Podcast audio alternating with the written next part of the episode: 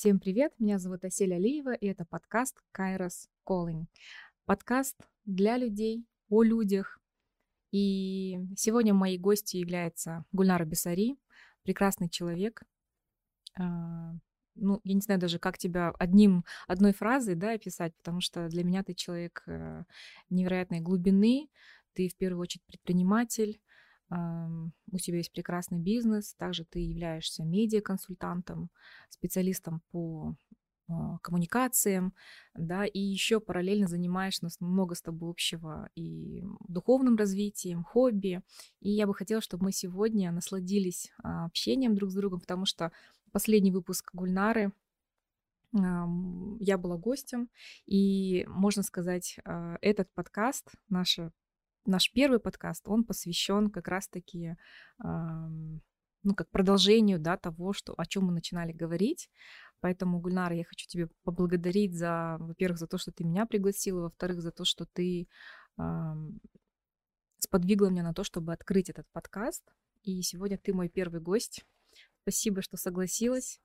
А, я тебя очень люблю и передаю тебе слово. Спасибо, Сель, большое. Да, хотела в обязательном порядке поприветствовать твою многочисленную аудиторию. И не настолько она важна своей численностью, сколько качеством. Я как человек, работающий в медиасфере, я ну, теперь четко понимаю, где какая аудитория, как она слышит своего инфлюенсера. И я могу четко сказать, что твоя аудитория одна из лучших ну, естественно, тебе огромное спасибо. Я не знаю, там, наверное, видно, что у меня уже крылья отросли, что я так взлетела от того, что ты... Мне немножко, когда ты сказала, что хочешь, чтобы я была, у меня такое отрицание, думаю, нет, почему? Как-то, ну, я не готова была. Но я понимала, что, возможно, я смогу тебе даже помочь взлететь, помочь э, стартануть, потому что подкасты это, ну, теперь уже с недавнего времени тематика, и я журналист, и я тебе посылаю такие лучики уверенности, лучики своего профессионализма, чтобы он тебе тоже передался. И твой подкаст зазвучал на всех волнах, и чтобы люди ждали каждый выпуск. А я уверена, что именно так и будет. Я Спасибо. тебе почему говорила, что вещай, говори, да. выходи из зоны комфорта. С твоим ростом растет твоя семья, растет твое окружение, растут твои подписчики. Поэтому а меня, меня, знаешь, мне уже а, просто прямым текстом, да, вот, как бы всегда, когда тебе нужно что-то реализовать, люди тебе говорят, один человек, второй человек, третий человек. И вот на прош... А, две недели назад, ты помнишь, после подкаста у меня был такой случай, когда у меня обнаружили щитовидки образования. И это было что-то, конечно, для меня это был ну, такой щелчок, потому что я пришла после подкаста с тобой, только он вышел, и ты говорила, вещай, вещай, вещай.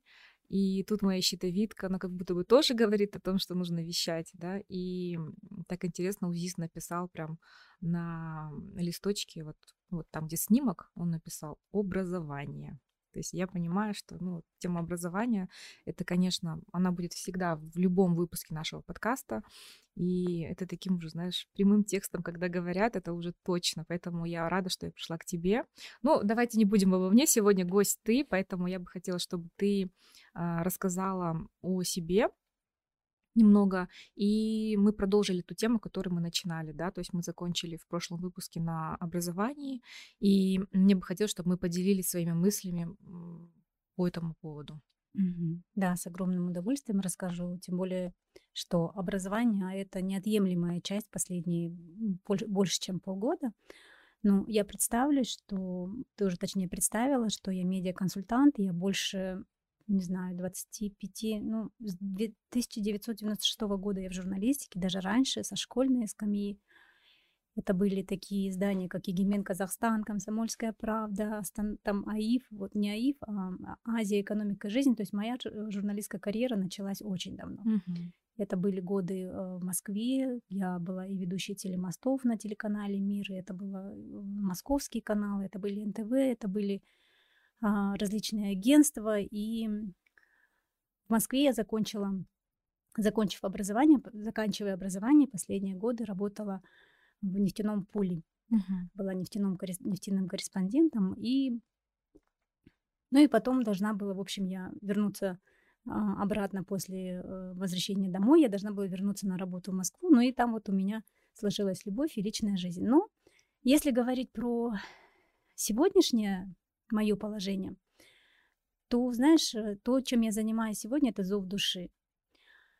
Последние два года я занималась тем, что была пресс-секретарем в, в одной из э, нефтяных компаний, и я понимала, что настолько это классно и здорово все, что я делаю, но я не передаю свой опыт, я не, не несу какое-то то, что останется после меня. И наступает карантин, и во время карантина, естественно, мы все кинулись, что образовываться. Миллион курсов, миллион всего-всего, ты тратишь огромные деньги, а получаешь то, что, во-первых, у тебя есть или на английском языке образовательные какие-то проекты, или на русском, или наши соседи Украины, да, они mm-hmm. давали нам образовательные проекты.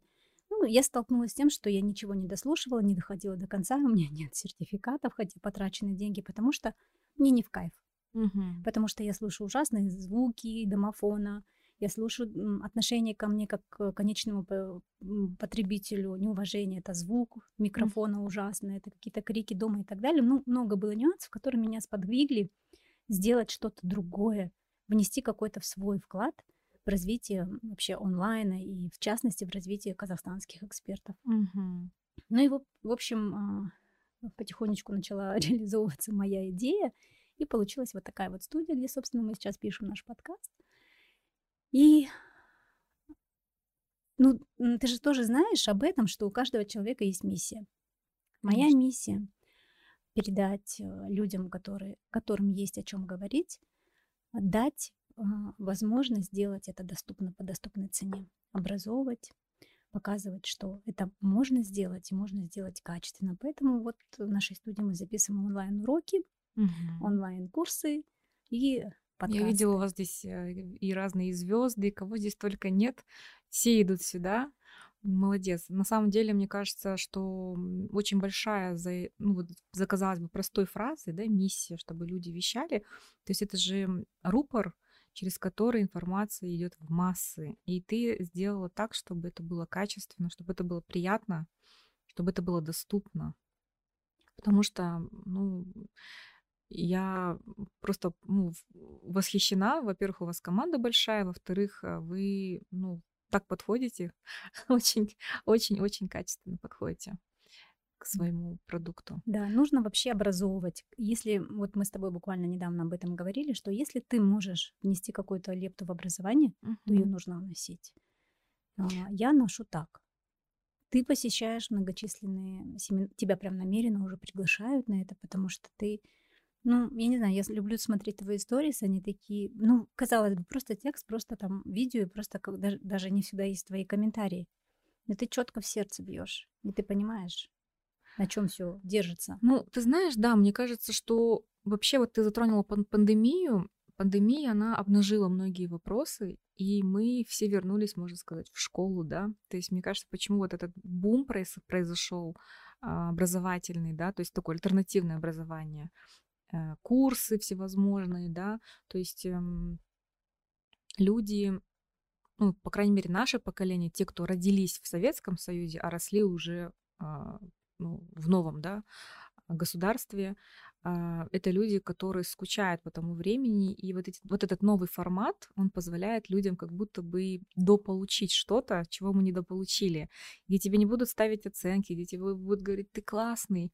И я вот анализировала, почему люди так, э, ну, просто там миллионы, да, платят за, казалось бы, а, простые курсы, но вот мне кажется, парадокс в том, что люди а, хотят вот этих ощущений и вот, знаешь, это вот как добрать того, что не добрал в детстве. Тебе не кажется так? Кажется, кажется, однозначно. Но это же шикарная возможность. Кто мог представить, когда мы были детьми, ну, во всяком случае, я была детьми, что кроме там школьного и университетского образования ты еще будешь иметь возможность захотел добра, захотел рисовать, хочешь фано, супер. Это классный для всех наш шанс – имея базовое какое-то образование, в любой момент сменить специальность. И ты же тоже, наверное, наблюдаешь что-то, я не знаю, такую тенденцию, что люди ближе к 40, чуть за 40, они меняют вообще свою кардинальную жизнь, находят другие возможности, приспосабливаясь к там, ну, получению новых знаний или отдавая свои навыки. Ну, колоссальное время. На самом деле это классно, когда человек может э, в 40 лет сказать, так, я вот, например, там учился на журналиста, но я хочу быть, эм, не знаю, хочу выращивать цветы, например. Мне кажется, это так смело, когда человек может заявить об этом, уйти из этого модного да, комфорта, из зоны комфорта и пойти в тотальную новизну там, где, ну, там, где его сердце, там, где его душа. И мне кажется, вот сейчас мы проживаем такое время, когда и вот это место, которое ты создала, это как раз то место, где куется вот эта сталь новая, где те вещи, которые рождаются здесь, они меняют сознание людей. То есть эм, эти курсы ведь помогают людям а, продвинуться, то есть не то чтобы продвинуться, они помогают людям найти себя, да. А, ну, конечно, разные есть курсы, не сразу да. не будем Поговорим говорить про всех, потому что курсы, ну, то есть, мне кажется, такой, такой голубой океан был в свое время, да, вот в 2020 году, и так как мы не привыкли к этому, мы не понимали, мы не могли разделять. То есть вот это хороший курс, это не очень. То есть мы просто пробовали и покупали все, что было на рынке. И только сейчас, спустя какое-то там время, два года, мы можем сказать, ну вот, вот этот курс, например, очень классный, а вот этот, ну, абсолютно не стоит, да, вот этот, например, там, ну, то есть вот сейчас какое-то вот у нас критическое мышление более или менее выстраивается, мне кажется, вот, а тогда было немного непонятно. Поэтому ты столько курсов купила и не прошла их. Ну, знаешь, а, я могу сказать, вот уже сейчас, э, становля... Э, когда я стала свидетелем записи разных курсов, разных э, вебинаров, интенсивов и так далее, я поменяла немножко свою точку зрения. Uh-huh. Потому что то, что тебе кажется классным, не кажется другому. И наоборот. И, соответственно, мы не можем никого оценивать. Мы не должны никого оценивать. И окей, он купил за миллион, ему хорошо. И даже если тебе кажется, ну что он там дебил, что он там купил, да?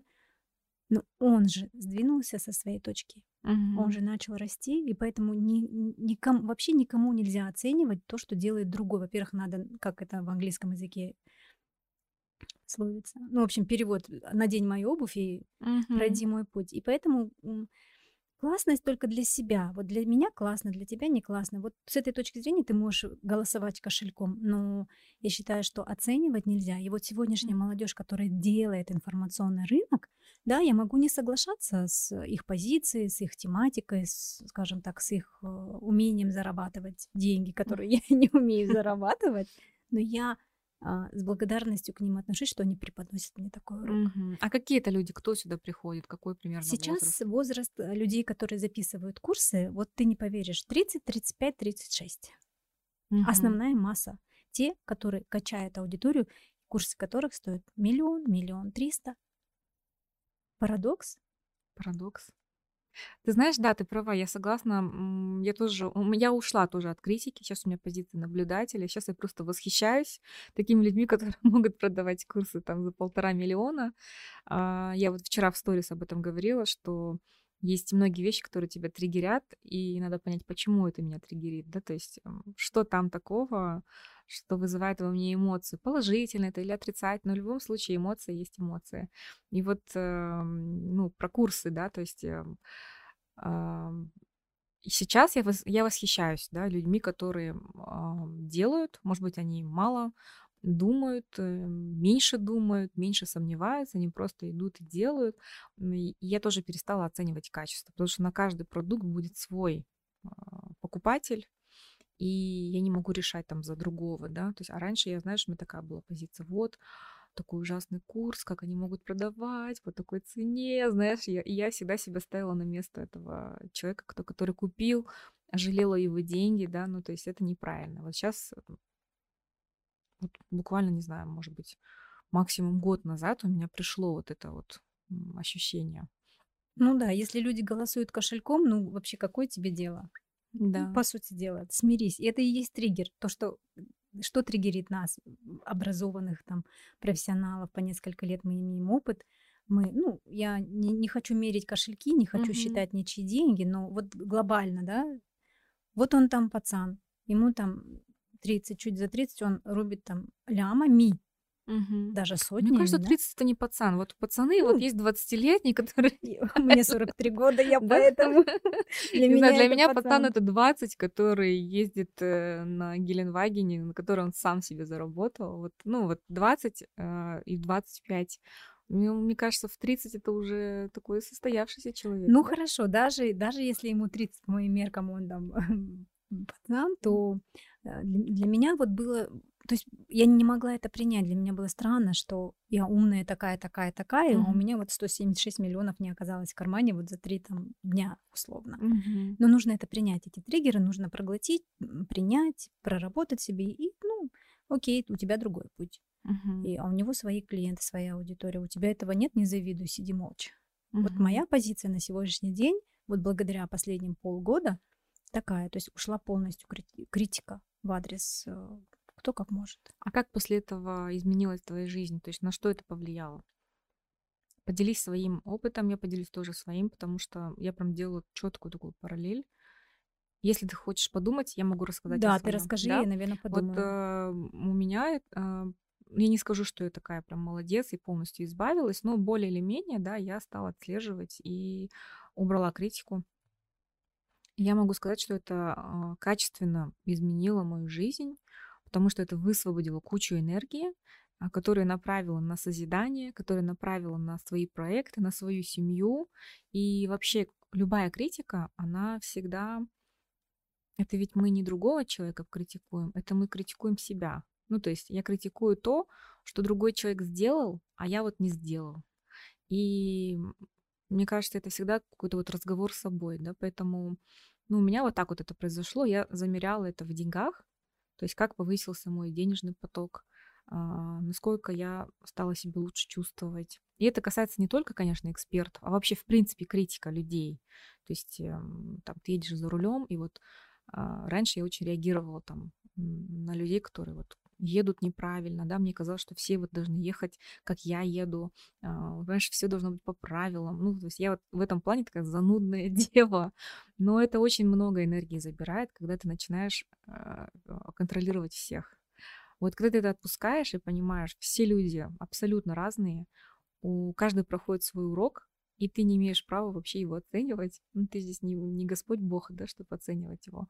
Это высвободило столько энергии, и это сразу же автоматически отражается на всем, на твоем здоровье, на отношениях э, внутри семьи, потому что уже за столом вы уже никого не обсуждаете, и, и ты не позволяешь никого обсуждать в присутствии тебя, там, других людей, да, А, это влияет, ну, я вот повторюсь, на денежный поток, потому что ты концентрируешься уже на своем, и ты понимаешь, что в твою очередь, ну, в твою сторону тоже будет критика, и ты тоже столкнешься с тем, что ты не всем будешь нравиться, и это нормально абсолютно. И, ну, вот как-то так, то есть это все как-то в более в материю, что ли, переходит, то есть от э, просто пустых слов до каких-то конкретных результатов. Вот так я это замерила вот за последний год. Ну, у И, тебя глубоко достаточно, да? ну, я просто это прям, знаешь, прорабатывала, потому что это моя проблема была. И а, потому что я а, часто у меня бывают гениальные идеи, они приходят, и я потом долго думаю. Вот, например, подкаст, я, я на него и решалась три года. Ну, казалось бы, ну что такого? Просто пригласи человека, найми студию, сядь и начни разговаривать. Да как мы сейчас с тобой разговариваем? Никто тебе оценку не поставит, ничего не будет, неважно. А я себе, понимаешь, придумывала, так, я еще не похудела после родов, так, я еще не научилась на подкаст, так, я еще не прошла обучение, я не имею права проводить подкаст. Люди будут говорить, что я не профессиональный подкастер, понимаешь? Ну, то есть вот такие у были страхи, что вот меня оценят как непрофессионального подкастера. Ну, сейчас я понимаю, что ну вот я сижу, и сейчас мне абсолютно ну, спокойно, я свободна, и я хочу вещать, потому что, ну, мне кажется, мир настолько изменился за последний год, что все это уже не важно, абсолютно. Вот как ты, что ты хочешь делать, что ты хочешь вещать, и если это направлено на людей, если это хоть одного человека сделать счастливее, то в этом и есть смысл. Поэтому абсолютно неважно, как ты выглядишь. Конечно, нужно хорошо выглядеть, и а, я сейчас иду к этому, но это не самое главное. Вот, поэтому вот такой вот у меня инсайт был. Классно. А у тебя? Я уже забыла. А, вот, я же должна была ответить. От, от- вот Да. отсутствие критики, как она Отсутствие повлияла? критики, оно, наверное, никак не повлияло, потому что ну вот, э, точнее, опыт последних э, полгода он никак не повлиял, потому что я вот в этот новый опыт уже заходила другим человеком, потому что а, на предыдущем месте работы ну, произошла уже январские события, много что поменялось. И я уже зашла в новую жизнь с новыми возможностями. Mm-hmm. То есть, ну, вот я, наверное, тот человек, когда, ну, не, не, об, не род деятельности поменяла в 43, да, когда тебе за 40, а поменяла, скажем так, какие-то блага, которые у меня были. Ну, то есть зайти в большой бизнес большими, ну, с нормальными там инвестициями трудно. Mm-hmm. И все вот эти события не помогли мне вообще, в принципе, переос переосмыслить свою собственную жизнь, свое предназначение. И я уже зашла с позитивом. Угу. Я приняла для себя решение, что да, я покину корп-сектор и буду относиться ко всему совершенно иначе. И, и с детьми, и я вот последние как раз-таки вместе со своей студией, со своим условным ребенком, угу. я расту, развиваюсь. И, и так получается, что ко мне в жизнь приходят э, астрология через моих клиентов, коучинг через моих друзей, через их проекты, нумерология. И мы же не просто вот здесь сидим все это, мы же слышим, мы же угу. по нему обрабатываем эту информацию. То есть мы уже обучаемся. По сути, мы уже прослушавшие курс всего на свете. Вот я хотела сказать, вы, наверное, уже тут прокачанные мы всей очень командой. все прокачаны, и я это, ну, в смысле, это смешно, конечно, да, но это реальность, потому что я-то вижу что с нами со всеми происходит, да, где-то мы поржем там каким-то mm-hmm. моментом, где-то это получается над сами, самими собой. Но мы уже, вот лично я не буду говорить про всех своих коллег, но лично я, я другая. Я расту эти полгода. То есть я во взаимоотношениях детей смотрю по-другому. Сейчас я... Мне теперь стыдно, что я могу позволить себе наорать на сына, и потом я там наору на него, и потом все, у меня разрыв души. Хотя для меня раньше это было доброе утро, mm-hmm. позволить себя накричать. Поэтому все вот эти аспекты, критика, принятие, непринятие кого-то, ну окей, тебе хорошо делай. То есть изначально, когда ты создавала команду, да, вот ну, эту студию, у тебя уже не было критики. Команд... И когда к тебе приходили молодые, они тебя не, бесили тем, что они там 20-летние пацаны и вещают, Нет, и по 150 миллионов зарабатывают. Нет, они меня вообще ни в коем случае не бесят, они же мои учителя. Угу. Это, это вот э, команда, во-первых, у меня уже давно, некоторые люди у меня с 2015 года работают, угу. так как у меня студия, это, э, скажем так, дополнительный бизнес, основной это агентство, которое с 2015 года существует, и мы с командой прошли очень большой путь. И мы все вместе начали с нуля. Вообще. То есть у всех у нас был до этого прекрасный заработок, но Новый Казахстан вел, свои коррективы, мы все потеряли угу. во, многом. А не сложно было уходить с корпоративного бизнеса? Ну, скажем так, меня ушли оттуда. А-а-а. Ну, я и планировала, конечно, уйти, но ушел э, мой шеф со своим видением этого мира, политикой, восприятия э, и философией. Соответственно, мне там, естественно, было не место. Ну, новый Казахстан, так новый Казахстан. Мы тоже в новом Казахстане приспособились. Угу. Это шанс. Это шанс не сидеть в кабинете, не закисать. Я ненавижу кабинеты, офисы. Ну, сложно было уходить? Да нет, прекрасно. Я готовилась к этому, я хотела это сделать. И просто сама, сами события это вот все так подстегнуло, и все так произошло. И поэтому мы потеряли проекты, которые приносили нам хороший доход угу. в связи с изменением в стране. И мы все начали с нуля. И мы продолжаем вот двигаться, ну, сказать, что наше финансовое положение достигло того, что было до нового Казахстана, но далеко до него. Но вот что хочу сказать своей команде, что ты знаешь, они ведь в один момент все встали и ушли вместе со мной. Ну, это показатель. Я, я сказала, я не могу платить. У меня нет денег, и все, что есть, я вложила в свое оборудование. И, возможно, вообще будете без денег. И они все равно пошли. Значит, ты настоящий лидер. Вот. И мы сейчас действительно все вместе копаем картошку. Поэтому, знаешь, тут кого-то оценивать, нас тоже, если будут оценивать, то... Друзья, если вы нас оцениваете, поставьте нам, пожалуйста, в подкасте прямо сейчас э, оценочку. Да, еще можно денежку донатами скинуть. Нет, ну на самом деле, видишь, это, это так мешает, когда ты вот оцениваешь. И это так сложно отслеживать. Ведь мы привыкли оценивать с детства все вокруг и всех вокруг, да, и не было вот этой культуры, да, вот личных границ. Это сейчас молодежь такая ой, выйдите из, э, из моей комнаты, вы нарушаете мои личные границы. А раньше там с пинка все заходили, и всем было как бы, да. Это плохо или хорошо? Что мы Мне сейчас кажется, это стучимся хорошо. в Мне кажется, это детей? хорошо, что мы стучимся.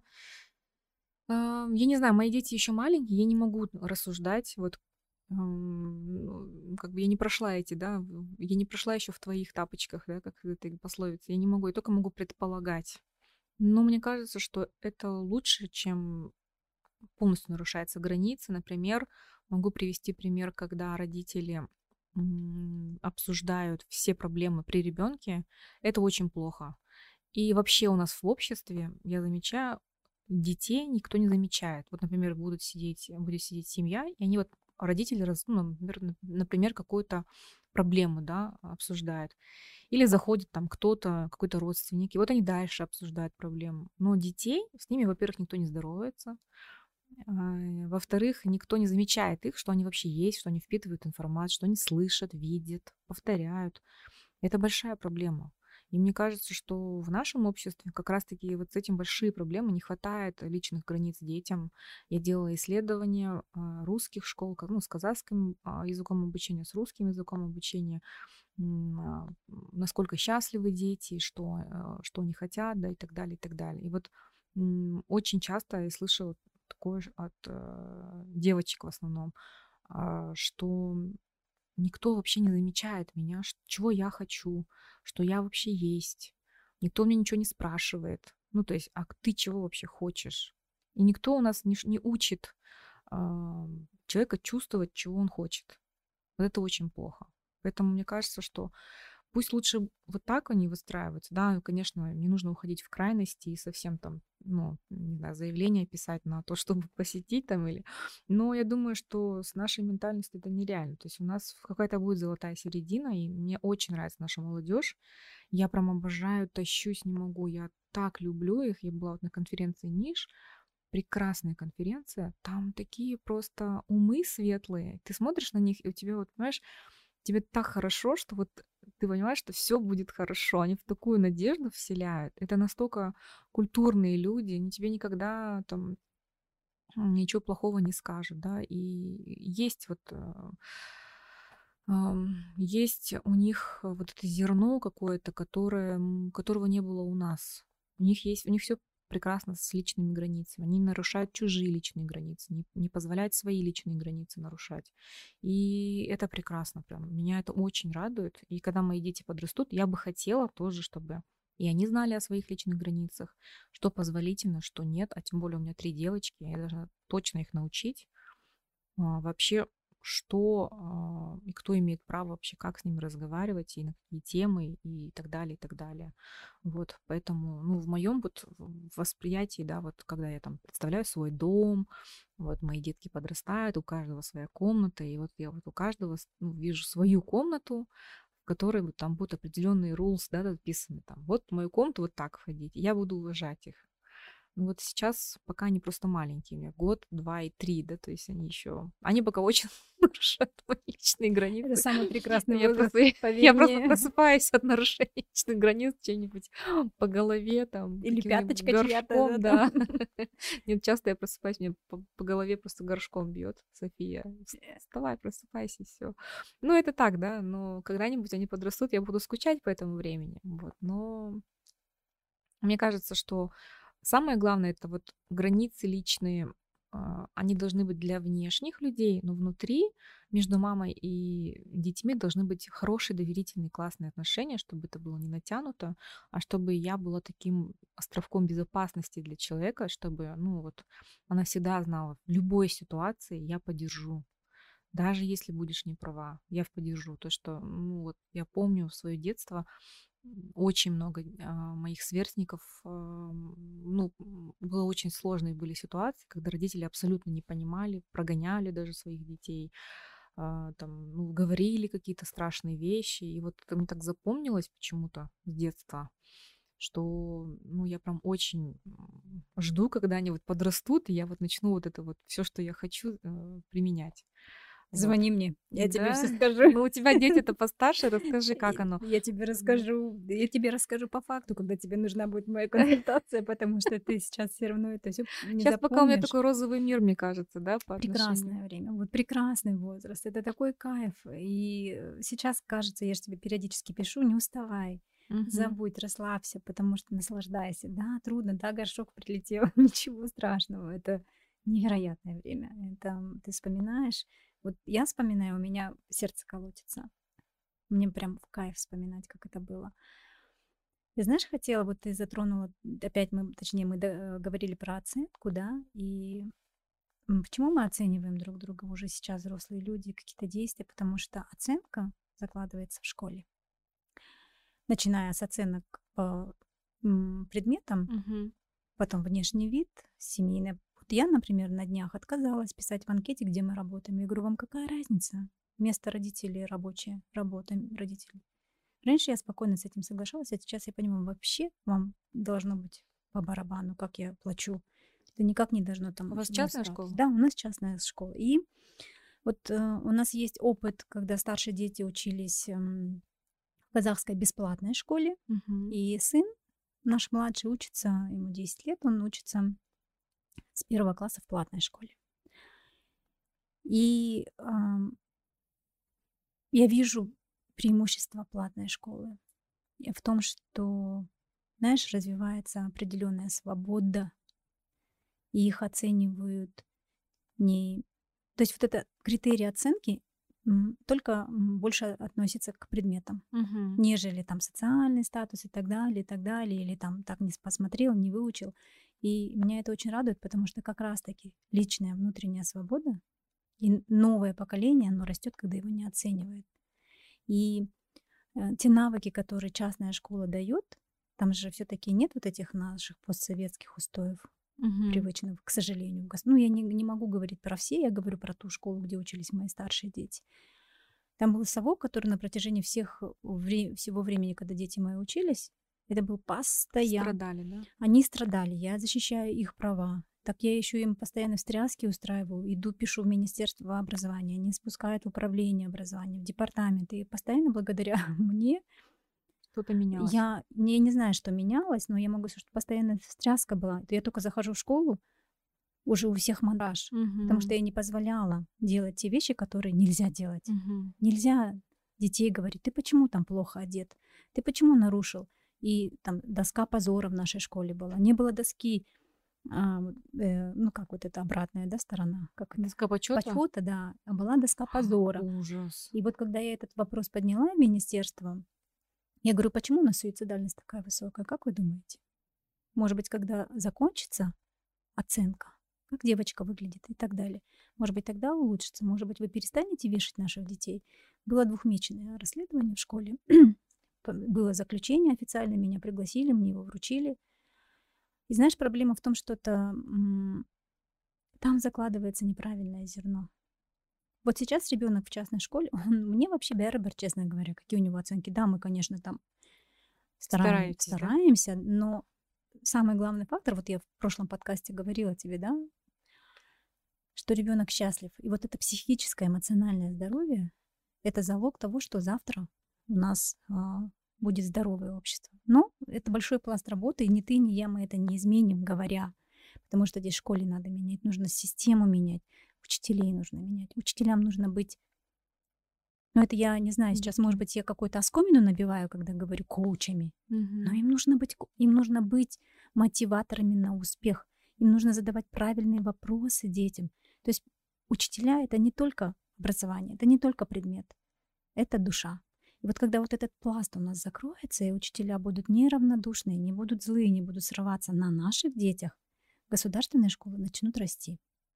Согласна, да. Я тоже, это моя большая мечта вообще поменять систему образования, а, чтобы обычная бесплатная школа, неважно, где она находится, чтобы там были в первую очередь а, человечество, ну, то есть человеческие качества были на первом месте, чтобы человек туда шел и понимал, что школа просто помогает ему адаптироваться в этом мире, что школа — это не какая-то конечная инстанция, да, что это не тюрьма, и это не какие-то большие дяди и тети, которые меня оценивают бесконечно и, и, и просто из меня делают э, какую-то среднестатистическую фигурку, да.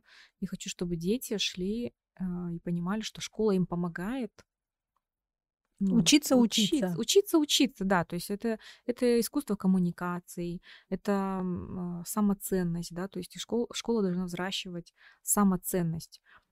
Человек должен понимать, в чем его талант, а, в чем он силен, а в чем не очень. И даже если ты не очень а, силен, а, там, не знаю, в гуманитарных науках, это не страшно, ты просто, у тебя вот такая, такую, такая суперсила, а у тебя вот такая. И мы все здесь находимся, мы все в этом поле, собрались для того, чтобы познать эту жизнь, а учителя, вы с высоты своего да, возраста, опыта, вы нам помогите.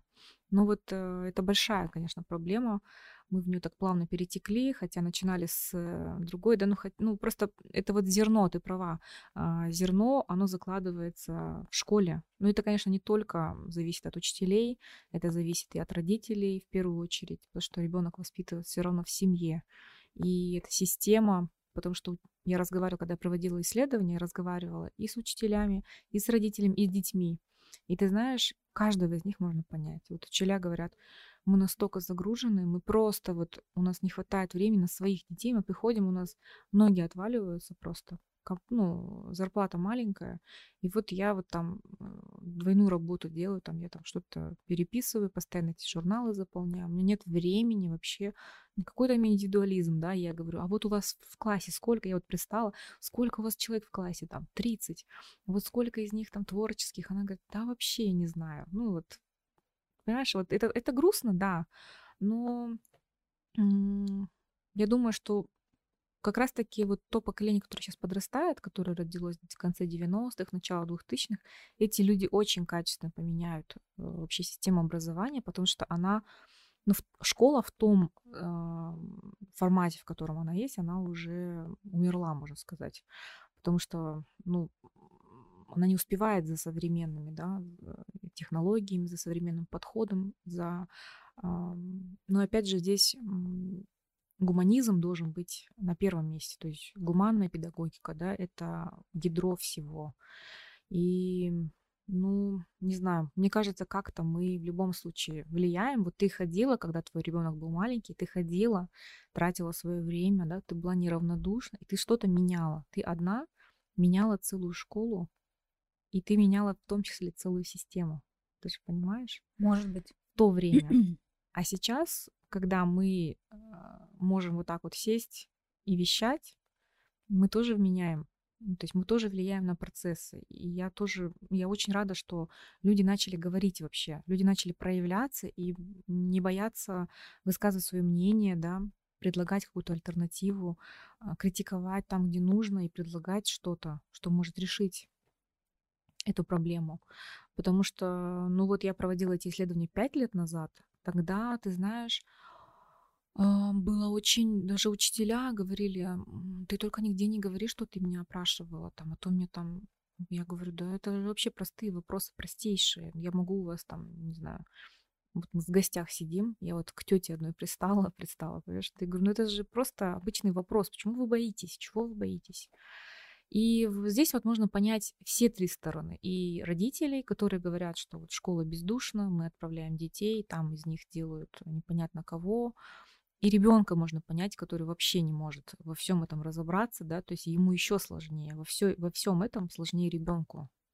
Потому что есть система, есть определенные критерии оценки, есть определенный уже менталитет сформированный, да, то есть многие, может быть, даже не задумываются, что такие вопросы нельзя задавать. Вот я помню, в моем детстве были в классе а, мальчик с девочкой, они брат с сестрой в одном классе.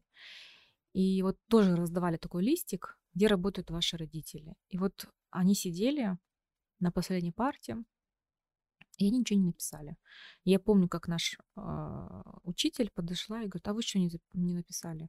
Они говорят, наши папа с мамой не работают. Она говорит, а как вы живете? И вот начала им задавать такие вопросы. А на что вы едите?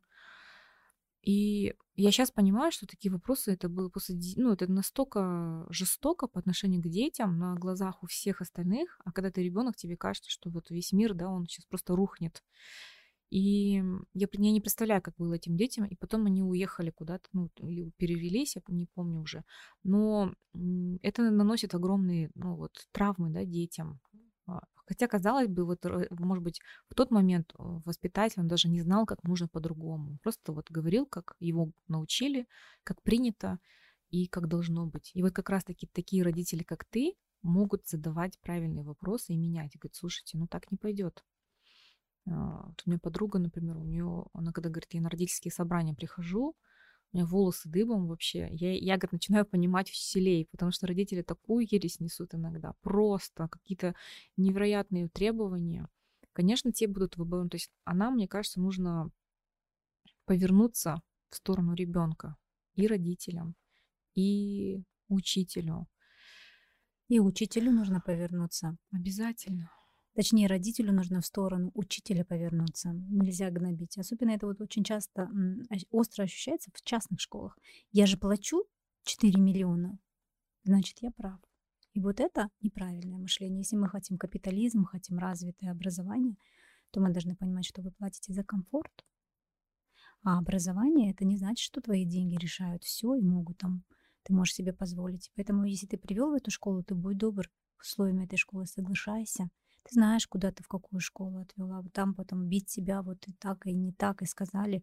Тоже неправильно. Тут родители во многом неправильно. А, конечно. И потом дети а, все слышат, и потом они точно так же говорят. Так, а мама сказала, почему да. вы мне там вот так, вот так угу. двойку поставили, быстро исправьте. И такое бывает, это же страшно. Ну, у меня вот подруга увела э, ребенка из одной частной школы. Она говорит, э, невозможно, просто все а, то есть учителя настолько там, частная школа, но учителя настолько там уже боятся что-либо сказать, что они уже просто забили, и уровень, получается, преподавания тоже упал.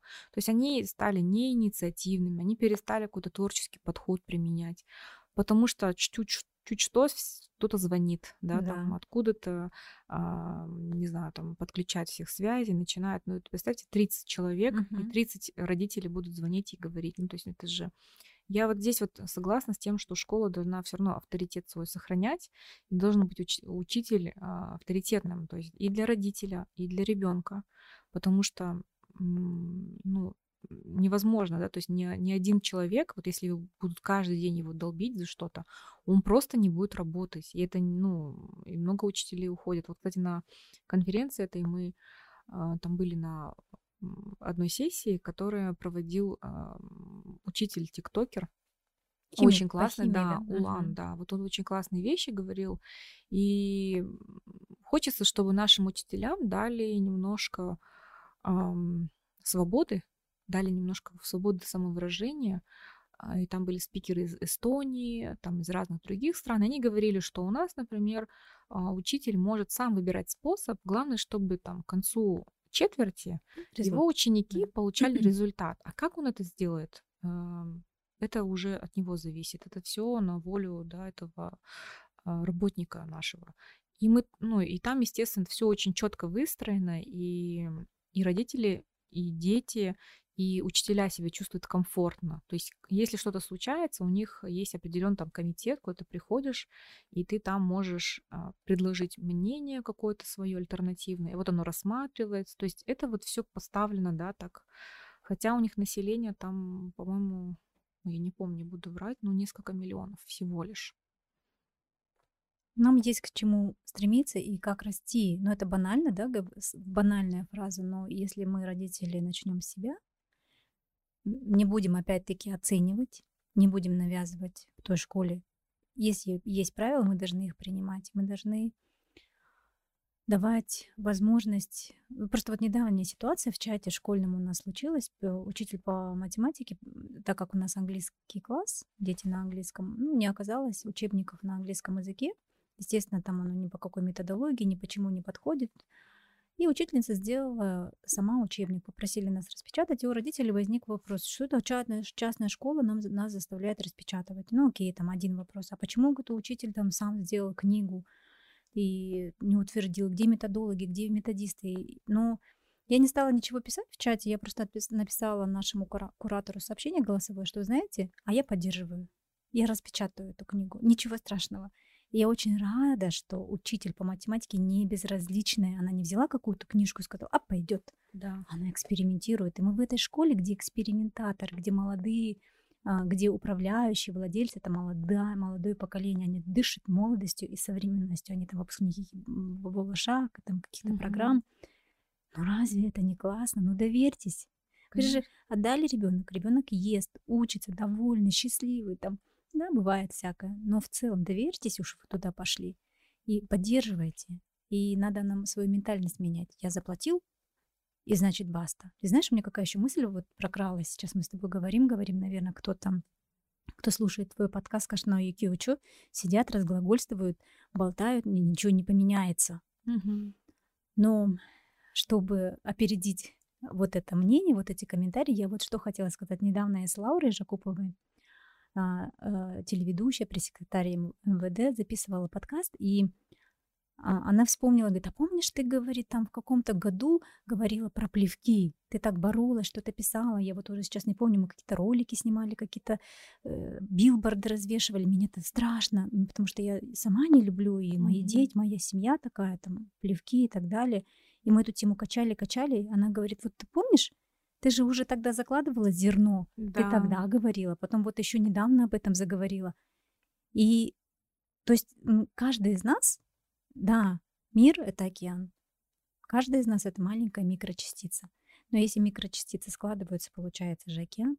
Поэтому важно говорить. И даже если сегодняшний наш разговор услышит 15 человек, и они будут импонировать тем вещам, о которых мы говорим, это уже много.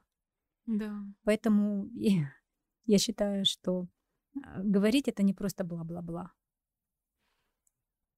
Да, я вот, знаешь, прям задумалась. Я вообще, когда я только вот родила Мариям, я, у меня была такая мечта, что школа будет, а, то есть когда она вырастет, через 6 лет уже система поменяется. У меня была такая мечта, вот я отдам ее а, в обычную общеобразовательную школу, и она будет жить, ну, учиться в обычной школе. У меня была такая мечта, что у меня есть еще 6 лет для того, чтобы что-то с этим сделать. Но вот он все пошло не по плану, потом пошел второй, третий ребенок. И вот сейчас я задумалась, вот ей скоро 4 года, да, и остается еще 2. Вот все-таки она пойдет в обычную школу или в частную? Скорее всего, в частную, да, если вот а, быть честным, потому что, ну, есть большая, большой такой пласт работы, который нужно, нужно делать. Сейчас твои подписчики могут опять на этой ноте сказать, а что делать те, кто не могут платить? Они что, обречены Конечно. на страдания? Конечно. Ну, смотри, мне кажется, что если вот с двух сторон, да, прийти, вот если есть точка А и точка Б, и вот где-то в середине мы встретимся, я бы хотела, я не знаю, я через два года давай поговорим об этом, я спрошу, может быть, я все-таки пойду в обычную школу, потому что, например, у моей подруги ходят а, дети в обычную школу, и она говорит, я специально туда их отдала, для того, чтобы они просолились, и чтобы они знали, что такое жизнь, и чтобы вот это вот, хотя они могут платить, она говорит, я хочу, чтобы они знали, закалились, чтобы они, ну, у нее пацаны, чтобы они знали, что, ну, что ну, жизнь не такая слащавая, и что, ну, тебе нужно выживать в этом мире, да, ну, то есть у нее такой подход. И не знаю, конечно, как я на этот вопрос отвечу через два года, но все-таки я думаю, что каждой стороне нужно просто потихоньку быть более терпимее к другой стороне и пытаться понять другую сторону и что-то сделать что будет во благо ребенку в первую очередь. То есть, когда вот родители сильно эмоционируют на оценке, это же ведь они оценивают себя. Ну вот если ты поставил там тебе, ты получил четверку, значит ты недостаточно хорош, значит я недостаточно хорош. Они же себе оценки ставят на самом деле. И мы ставим оценки себе каждый раз, когда мы оцениваем. Ребенку эти оценки вообще не нужны.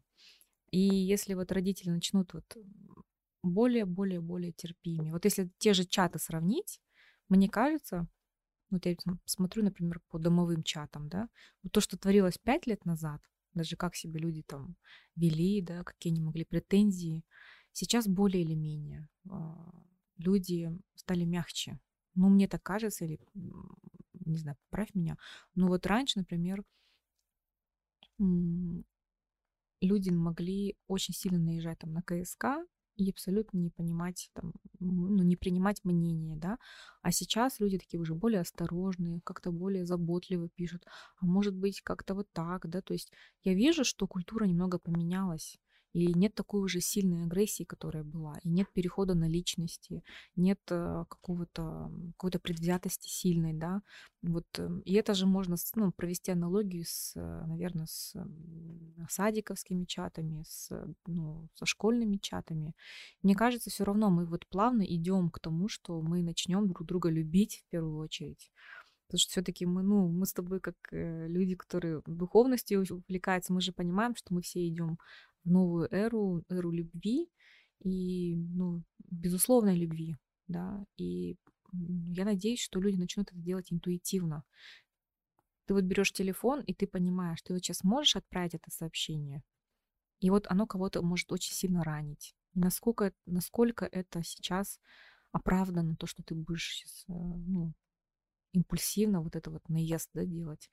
Может быть, эм, после этого подкаста, может быть, кто-то смягчится, да, родители к учителям, учителя к родителям.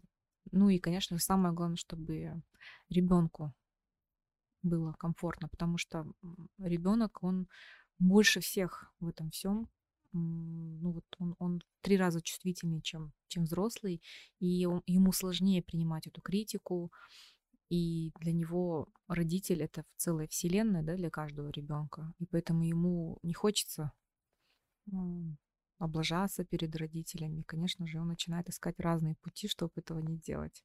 Поэтому вот я очень надеюсь, что наша система образования поменяется. Я прям на сто процентов это уверен, потому что само время меняется, и люди обновляются, и вырастают новые люди, которые вот совершенно уже другие, и у меня прям есть такая большая надежда. Ты знаешь, когда была вот эта сессия с Уланом, полный зал был, люди стояли, там было, наверное, человек 200, хотя рассчитано было на 50. Человек 200 стояло, и вот и эти учителя, они хотели быть такими же, как Улан. Я видела это. И они хотели бы проявляться. Они, это тоже люди, это души, да, это проводники знаний, да, это, это люди, которые пришли для того, чтобы помочь другим. И вот, ну это же невозможно никак сыграть, это есть.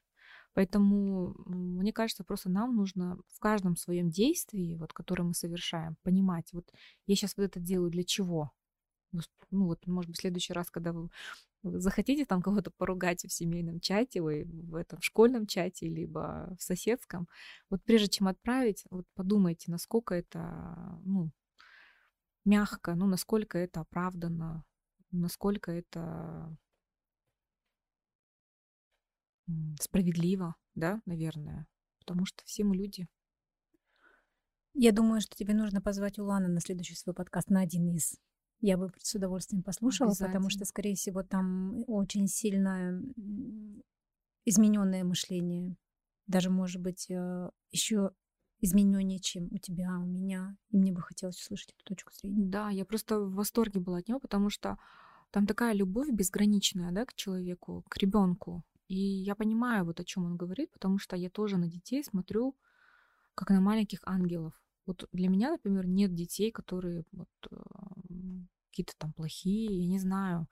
Я настолько люблю их, и в каждом, ну и вообще людей люблю, ну вот детей это просто вот маленькие ангелы, которые ходят среди нас, и они, им нужна э, помощь в том, чтобы проявиться, вырасти, не потерять себя и ну, все, что мы можем сделать, это учиться у них на самом деле, потому что то, чему они нас учат, это самые лучшие уроки. Это мы думаем, что мы такие взрослые и умники. На самом деле мы учимся а, вот, в течение жизни у детей. Мы учимся радоваться жизни, мы учимся радоваться мелочам, мы учимся просто проживать эту жизнь, чувствовать, что я сейчас чувствую. Вот что ты сейчас чувствуешь, ты, ты можешь сказать? Я недавно вот с подругами встречалась, я говорю, вы чувствуете вообще вот жизнь? Вы чувствуете, вы можете вот эти полутона э, определить, да, вот какое сейчас у вас чувство, что вы испытываете?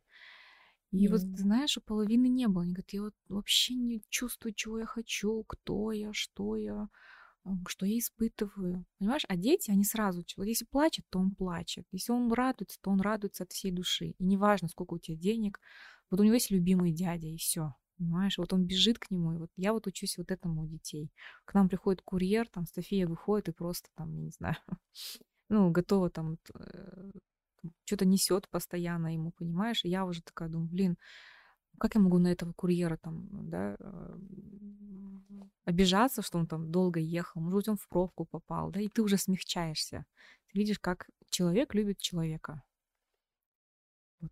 Да, что если говорить про вообще полутона и вот ощущение этой жизни, я вообще очень позитивный. И вот э, сейчас делюсь эмоциями, которые у меня проходили последнюю вот эту текущую неделю на обучении. Ну, меня коучили, мои же коллеги, уже можно их так назвать. И э, традиционное колесо баланса. У меня там везде 8-9, 8-9, 7-8. Угу. И я говорю, да нормально все, не хочу я вот это тяну. Да. И я понимаю, что вот это вот все колесо, оно настолько друг за друга за, за этого ну, зациклено между uh собой фактически, там духовное зависит от этого и так далее. Ну, есть определенные какие-то сложности в моем балансе. Но вот э, касательно финансов, я, когда вы хотите прийти там к, там, к чему-то, такому-то доходу. Я говорю, блин, я не знаю, но я к нему пойду, сейчас мне это не надо, завтра, потому что если я дойду, то как я буду расти? И э, мой коуч говорит, да, блин, говорит, не бывает такой, ты, ты это слишком счастливый человек. А я, я вот понимаю, что я позволила быть себе счастливой чувствовать этот мир. На самом деле это прекрасно, потому что ты уходишь от материального. Ну, то есть в каком плане? Мы не можем полностью уйти, но мы же мы не должны зависеть от материального. Да? Это наше ограничение, когда мы... Ну, у меня вот было такое время, когда я работала два года, в течение двух лет последних, все было хорошо. И знаешь, я, я думала, что ну, там и на детей хватало на обучение, мы там собрали, там другие проекты были и так далее. И вот был какой-то момент, когда я получила деньги, и... а мне казалось, что я сейчас, блин, там же новая коллекция, там Прада я люблю, например. Угу. И мне казалось, что это решит всю мою жизнь, все проблемы, и вообще я буду вот стопроцентно счастлива. Я покупаю эту сумочку. А где же ощущение счастья? И вот когда человек учится жить сам собой, чувствовать свои, свои вибрации, быть от них счастлив, вот это счастье. И вот это вот полутона, про которые ты говоришь, их нужно чувствовать, их нужно осязать здесь и сейчас. Счастье — это от слова счастье, да, это вот фактически это сейчас. сейчас да. Вот будьте счастливы сейчас, это самое важное, не ищите. И баланс, он, ну, это такая вещь, которая сегодня так, завтра ниже, завтра вот больше. И именно в процессе нашего там, достижения каких-то там, не знаю, к чему-то же мы, каждый из нас идет, это и есть счастье, что ты вообще видишь идею, что ты не овощ, ничего не хочу, ничего не надо. Вот это страшно. Да. И касательно детей, вот такое же мнение, что Дети же это, по сути дела, наш генетический код ходячий, да? Мы его передали, плюс наша практика, духовность, все на, на них накладывается. И наши хотелки, наши хотелки, которых мы не достигли, мы им навязали. И почему вот эти вот оценки важны, почему мой ребенок не отличник, почему вот он отличник, он там тупой, а мой отличник. Мы навязываем своим детям наши шаблоны. Они не должны проживать нашу жизнь. Однозначно. Однозначно, потому что и оценки, они не делают наших детей счастливее, умнее. Я, например, двоечница. У меня математика. Ну, все прекрасно в жизни. Математика, физика, химия, алгебра, геометрия, вот это все два. Мне просто ставили три, потому что у меня литература, английский язык, история Казахстана были пять с плюсом шесть. То есть это бесконечные конференции, участие в чем-то я была всегда лидером в этом направлении. И мне было пофиг, что у меня там по физике. И никто мне дома никогда не говорил, почему ты такая дура. Угу. Почему тебя два раза, три раза из школы выгоняет? Причем из двух туда-сюда ходила. Почему ты мальчика побила? Почему ты там девочку избила? Ну да, меня, конечно, там, может быть, и ругали, ну так концептуально, но по большому счету мне никто не ограничивал мою свободу. Я не знаю, может быть, было некогда, может быть, было не до меня, я хорошо маскировалась, там мне двоюродный брат мой помогал. Угу. Как раз-таки вот я тебе вот до начала нашей с тобой беседы говорила про брата. А, мы с ним были очень духовны, близкие. Мама на работе постоянно, всем некогда. И он ходил на собрание, говорил, что он мой родной старший брат, и он все передаст родителям. И mm. вот он там выслушивал, что вот она избила девочку, забирайте документы. Он забирал документы, переводил меня в другую школу, потом на разборки. Прям это был мой человек. И так вот случилось, что и в моей квартире он умер. Вот. Да, и ну, тоже сколько лет прошло. 16 а, лет уже прошло. И, а, и этот человек, он вообще говорит, да пофиг, хочешь такой честь. И вот я тот человек, которому, да, мне не хватает каких-то знаний по математике, но окей, я найму человека, который это будет делать за меня. И я тоже не навязываю свои хотелки своим детям, потому что у меня нет этих хотелок. Очень классно, что у тебя был такой брат. Я представляю, как он повлиял вообще на все то, что ты, как ты видишь мир и какие результаты у тебя есть, да, сейчас. Это показатель того, что ты не сломалась и поверила в себя, хотя школа могла говорить, что ты бездарность, и там ничего с тобой, там дворником будешь работать, да, вот так же у нас говорили. Но это, конечно, потрясающе. Такое. В жизни каждого человека должен быть какой-то духовный человек. У меня своих родных брата два, двоюродные. Когда случилась эта потеря, во-первых, до этой потери я долго ну, скажем так, я знала, что у нас случится, но я не могла понять до конца, оценить. То есть мы немножко про эзотерику начнем mm-hmm. говорить. А потом, когда вот он уже умер, я еще, ну, во-первых, моя маленькая дочь двухлетняя его видела, его дух, его образ. Мы не заходили в ту комнату, где он умер. И я страдала. У меня после него страшная ломка вообще сознания произошла. Я поняла, что у меня-то теперь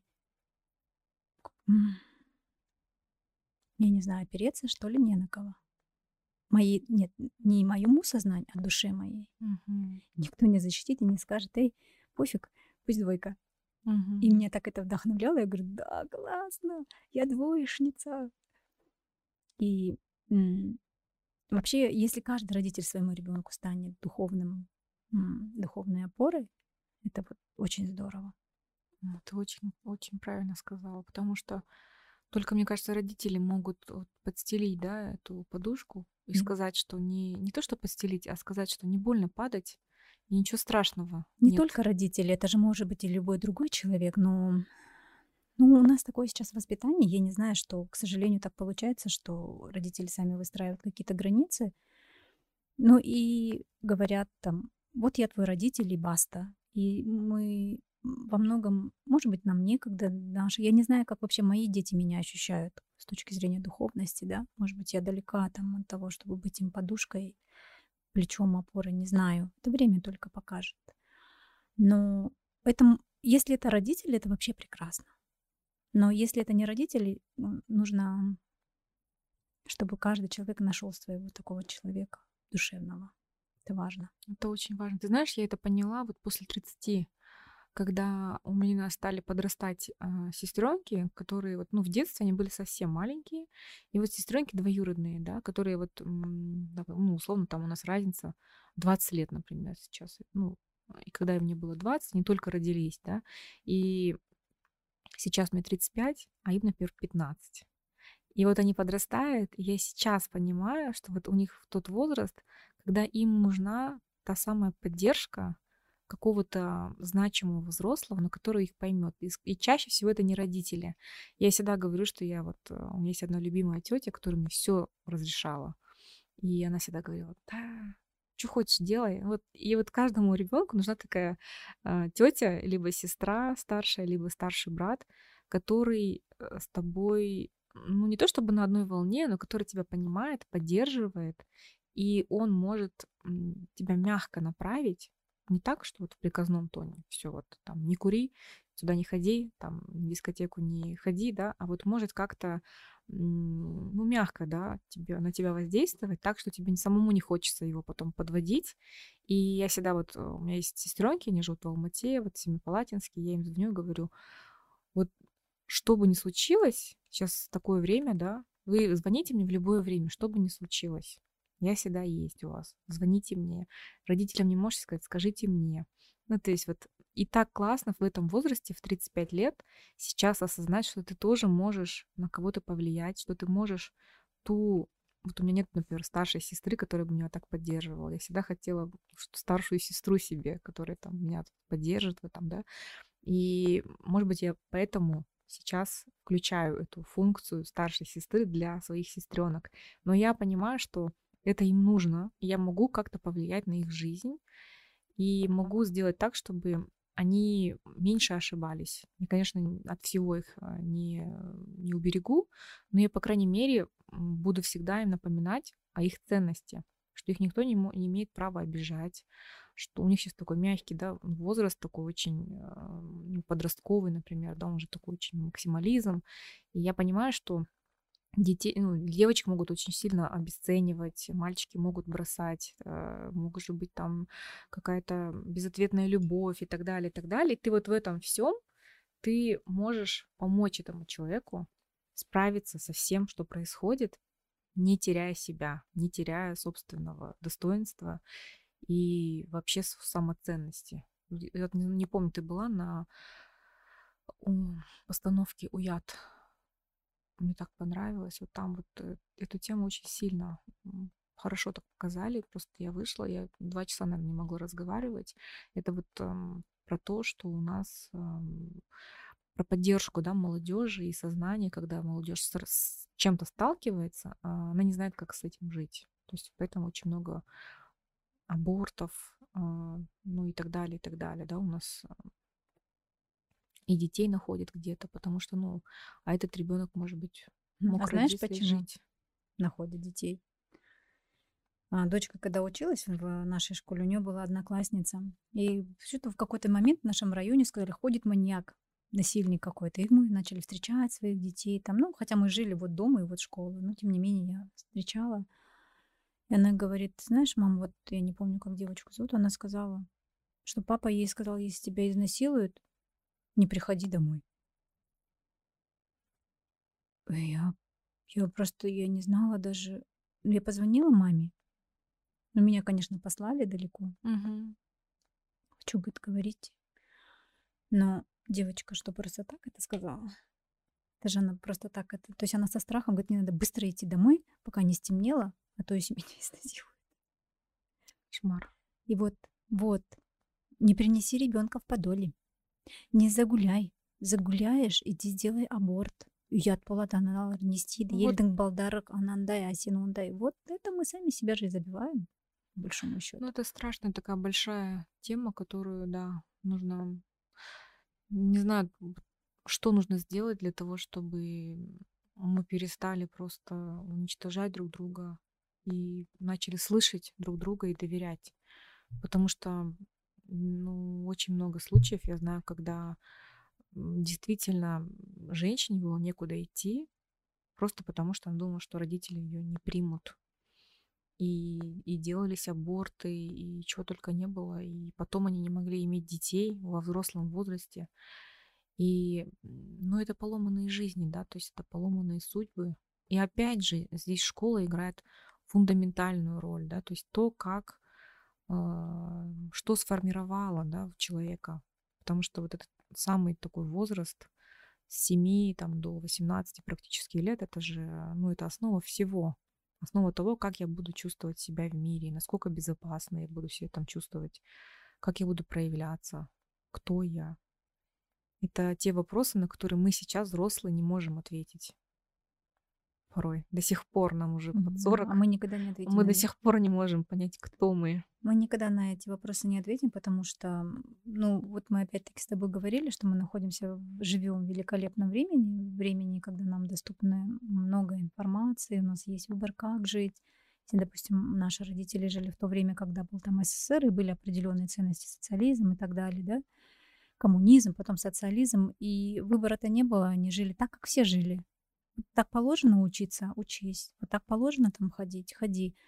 А на наше время пришло, скажем так, большое везение, когда есть разнообразие информации. Оно, конечно, и губит, да, с угу. одной стороны, но лучше выбор, чем его отсутствие.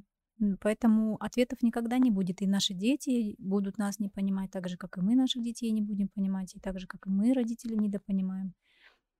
Это нормально. Хорошо? В этом не нужно искать какого-то, не нужно искать вообще идеала взаимоотношений. И это хорошо, что Мне в себе. кажется, идеалов вообще не Нет? существует. Это и- что-то и- придумал? Это твой идеал. У тебя такой идеал, а у меня вообще другой идеал. У тебя идеальный мужчина вот такой, а у меня там... Смотрела фильм Все везде и сразу? Не, Я, может быть, смотрела, у меня, знаешь, очень плохая память. Про Я, мультивселенные там. я не помню вот э, название фильмов. Да? Да. Ну вот в этом фильме очень классно показали про мультивселенную, и, возможно, вот ну, в этой вселенной мы сидим сейчас, подкаст пишем, а где-то там мы на сцене, может, поем. Ну и в этом плане, кстати, вот сны тоже помогают увидеть. Вот, помнишь, мы в прошлом подкасте говорили про сны. Тоже хочется затронуть эту тему. А, Как ты думаешь, ну вообще тебе помогают сны? Смотришь ты их? Мы очень часто обсуждаем здесь с коллегами мои сны, потому что, не знаю, говорила, в прошлом подкасте нет, когда я вижу сны, а эти сны — это порой это прям реальные идеи для бизнеса. Я могу там видеть какую-то публикацию условную ну, или итог этой публикации, что она приведет тому-то, тому-то. Я возвращаюсь назад и понимаю, мне нужно сделать вот такой пост, написать вот это, вот это, сказать то-то, то-то, то-то.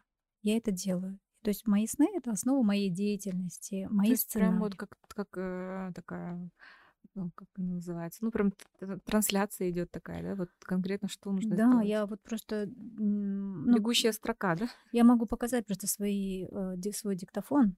Это фактически каждую ночь записи, потому что я не, не- раньше писала, потом не могу уснуть, поэтому мне легче там полусостоянии таком сонном зайти в туалет, Мгм. быстренько начитать и забыть. И утром я возвращаюсь, думаю, так, вот это, вот это, вот это надо сказать Индире, вот это, а Гульзат вот это, и вот это нужно сделать, и вот это воплотить. И ролики то же самое. В ролики мне, сценарии роликов приходят во сне. Вот когда, допустим, в корп-секторе работала, наняли компанию за огромные деньги делать ролик, а сценарий у них, я говорю, напишите сценарий. Мгм. Вот вам история с компанией, тут они не могут ничего придумать. Мы с одним сценаристом, с другим, и потом мне снится ролик. Я прихожу, говорю, записывай.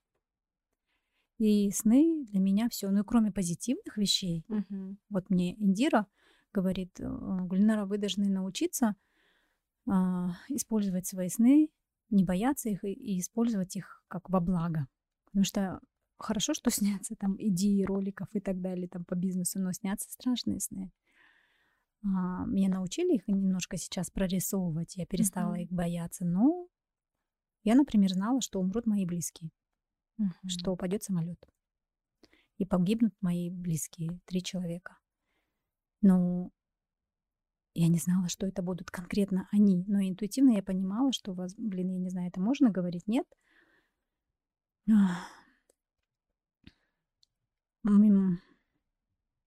То есть где-то в глубине сердца я переживала за них, мне казалось, что им нужно позвонить. Мгм. Ну как я позвоню, скажу, мне сон приснился, возможно, вы умрете? И когда вот это происходит, а во сне мне вот эта бабушка говорит, ты им скажи, чтобы они ни- никуда не ходили, не выезжали. Кому сказать? Как сказать? Тогда я не умела работать со своими снами. Ну, вот это происходит буквально через 10 дней, случается. Я 10 лет с этим живу. Сейчас уже прошло 10 лет, и 10 лет э, у меня есть чувство вины, что, возможно, я могла бы изменить это. Но ты не Возможно. знала, кто это. Да. Мне что, каждому пойти? Где-то какие-то импульсы были, что может быть это, а может быть эти. А куда мне пойти? Кому мне сказать, извините? Ск- Скажут, ты у тебя там с чикой.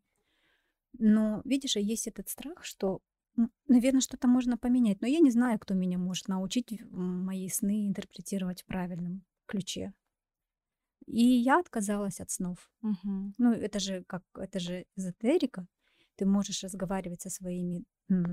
Я так думаю, что это, скорее, какие-то сильные предки рядом со мной, которые мне это ц- транслируют.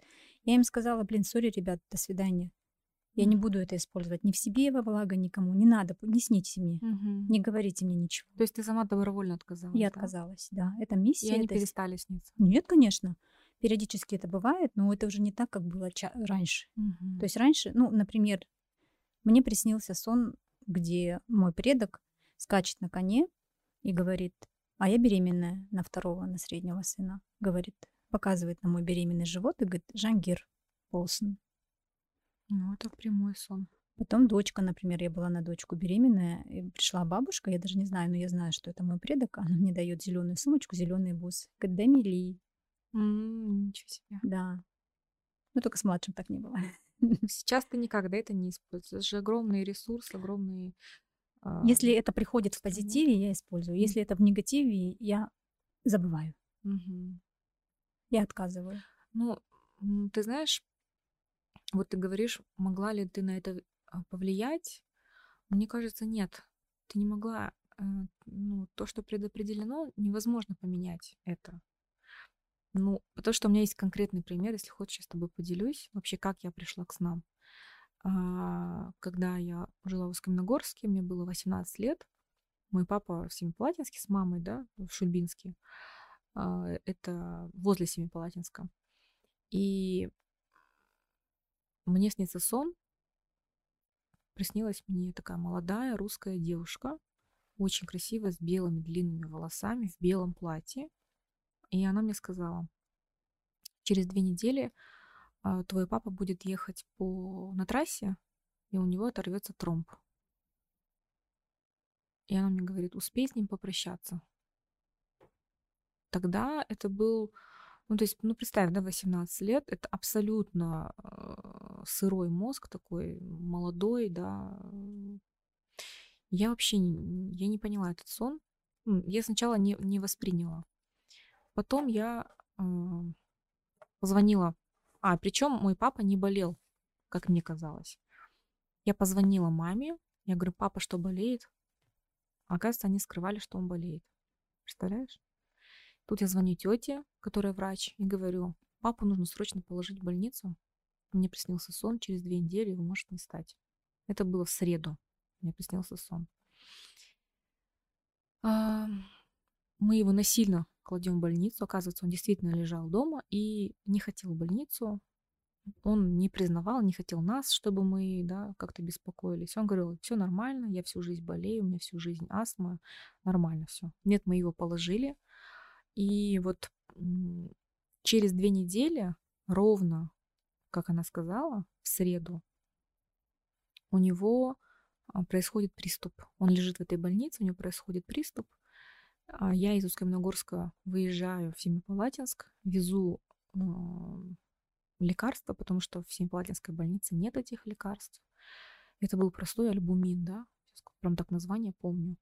И я вот эти бутылки альбумина купила и везу. Семипалатинска выехала машина, на, ну, на, в общем, мы на середине трассы встретились. И машина поехала обратно, я поехала обратно, и говорю, сейчас я с работы отпрошусь и приеду.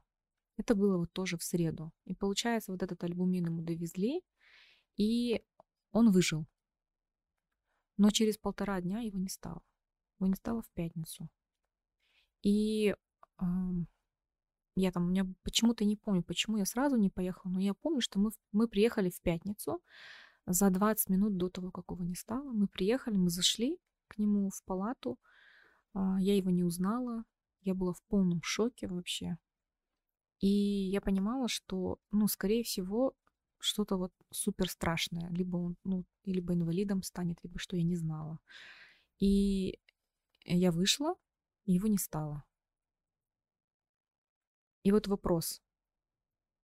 Эта девушка меня предупредила, чтобы я успела с ним попрощаться мягко, чтобы я положила его в больницу, чтобы мы все попрощались с ним, чтобы все зашли дети, да, потому что, скорее всего, он бы ехал действительно в дороге, у него вот точно, и у него точно так же оторвался тромб. И причем причина у него оторвался тромб, так как она и сказала во сне. Представляешь? И я думаю, что э, просто кто-то сверху решил, что нам нужно ну, как-то более мягко попрощаться, но это неизбежно было он бы в любом случае этот тромб оторвался. И поэтому тоже у меня было какое-то чувство вины, знаешь, у меня было в обратку, что я вот положила его в больницу, я настояла, я начала эти вот действия применять, да, ну то есть предпринимать, начала настаивать на том, чтобы он лежал, а может быть наша больница его наоборот и угробила, то есть у меня такие были, знаешь, чувства, что это я виновата в том, что я сделала. Но вот потом уже по прошествии лет я понимаю, что это было неизбежно. И вот только, наверное, лет пять назад я отпустила это, хотя прошло уже 15 лет. Я где-то 10 лет держала эту мысль, что вот я что-то сделала неправильно. Я не общалась с родственниками папы. Я, ну, как-то я вот полностью закрылась от них. И были вот эти бесконечные вопросы в голове, да, а если бы, а как бы. Ну, вот я поняла, что все. Но это неизбежно. И мы можем только поменять, наверное, какой-то, не то чтобы ход событий, но мы можем как-то принять эту информацию более мягко. Потому что потеря близких это очень сложно. Это, ну, это такое полное сначала отрицание происходит. Ты просто не понимаешь, что, да, что это действительно правда. Ты не принимаешь это. Ну, там несколько стадий есть, да. И вот ты их всех проходишь. Я думаю, что ну, мы с тобой прошли эти стадии. И те, кто нас слушает, тоже когда-то теряли близких. И, возможно, вы тоже в чем-то себя обвиняете. Но поверьте, вы ни в чем не виноваты. И все это произошло так, как должно было произойти. Знаешь, порой э, вот эти вот знания, я не знаю, как это называется, сны, это даже не сон, это какое-то промежуточное между сном и реальностью. И реальностью. Угу. То есть я не могу сказать, что я прям храплю, умираю. Там. Сон. А это вот немножко другое. И а, это был 2000 первый, по-моему, или второй, 2001 год, может быть, да, или 2000, я сейчас точно не помню. Я училась в общежитии в Москве, мне снится сон, а моя мама лежит в палате, такой медицинский свет, и еле-еле говорит, доченька, мне же женский половой орган удалили. Я просыпаюсь, думаю, что за хрень такая, бегу домой, ой, бегу на телеграф, Тогда не было возможности звонить везде, отовсюду uh-huh. побежала, заказала звонок. А до этого я маме две недели звоню, мама на работе, говорят. Ну, мама не берет трубку. Я звонила в определенное время всегда. И вот мама на работе, мама в гостях. И я так не могла с ней поговорить. И э, тут звоню рано утром, прибежала к открытию телеграфа, звоню, и, видимо, у мамы телефон рядом был. И она не думала, что я так позвоню, это не мое время. И она берет трубку. Алло, Мгм. Вы, мам, что случилось? Нет, все хорошо, ну, еле-еле. Я говорю, что ты врешь? Вот такой-то сон снился, ты мне во сне вот это сказала. И такая тишина. И оказывается, это произошло. И она вышла второй день из больницы. И ну, вот у меня было всегда такое странное чувство. Я всегда им, я не знаю, кто это там, я им говорю, почему я? Я вообще не хочу это, мне это не надо. Порой я отказываюсь. Вот мне моя Подруга говорит, ты не, не, не должна так делать половинчато, что тебе надо берешь, а что тебе не надо не берешь. Ты как бы это а, определись. Ты должна все использовать. Но пока мне удается. Пока я последние 10 лет регулирую это. И вот, например, в конце прошлого года мне приснился сон, тоже такой странный. Как будто я топчусь возле Хайвела, не могу зайти, с мужем стою, не знаю, платок надеваю, и как будто мне некомфортно зайти к умыляй туга. И четко понимаю фамилии коллег наших. Это моего супруга, еще друзья. И мне вот, я прям говорю, вот к ним я не могу зайти. Что-то, как будто у них кто-то умирает. Через неделю новость. Умер отец у них. Это брат с сестрой. Угу. Я говорю, это эти люди мне вообще посторонние, да, душевно разные, духовности, никакой между нами нет переплетений, но я вижу, что у них умирает один из родителей. Ну, получается, тебе информация приходит до, тоже это, ну, это один вид э, снов, когда это даже не сон, это как бы мы залетаем в будущее, можно так сказать. То есть это, это из разряда вещих снов, да, и, ну, то есть есть же разные пласты снов. Есть сны, есть сны как бы вот такие природные, есть сны вещи, есть сны мониторные, разные есть сны, то есть есть там классификация, и нельзя один сон, то есть вот почему соники не работают, там тебе приснился медведь, значит это вот это, или там шуба к этому, да, это не так не работает, то есть э, я всегда вот э, говорю девчонкам, ну, не надо по одной фразе, э, ну, кто, конечно, во что верит, кому-то удобно, да, думать, что вот рыба к беременности, это к этому. Но ты просто в такой пласт зашла, именно между.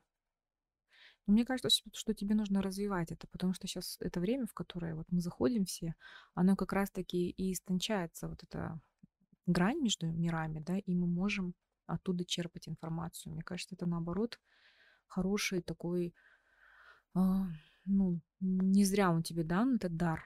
Ну, нужно его развивать. А есть люди, которые могут это развивать? Конечно. Ну, в смысле, это какие-то условные наставники или как? Кто, кто эти люди? Как их называют? Какими они навыками, знаниями обладают? Именно по снам или вообще чувствование? По, трактов, по, по, по трактовке, mm. по, по интерпретации я, например, я э, интерпретирую сны, да, ты знаешь. Да. Ну, а наставничество как таковое я не делаю, то есть видишь, это же все в комплексе работает. То есть, если ты в принципе духовно развиваешься, и ты свою интуицию нарабатываешь, то она у тебя по всем фронтам. И в жизни, и сны у тебя более понятные. Ты запоминаешь сны свои, ты понимаешь информацию, которая тебе приходит, потом знаки. Ну, то есть это вот во всех а, сферах твоей жизни оно проявляется. То есть это вот насколько твой, ну, там, ты был в первом классе, вот ты теперь в четвертом классе, да, и вот уровень знаний и уровень чувствительности тоже повышается, и вот э, открываются новые ну, возможности. Поэтому кому-то снятся простые сны. Ну, то есть то, тоже зависит от уровня зрелости человека. Кому-то снятся простые сны. Это нормально. Вот.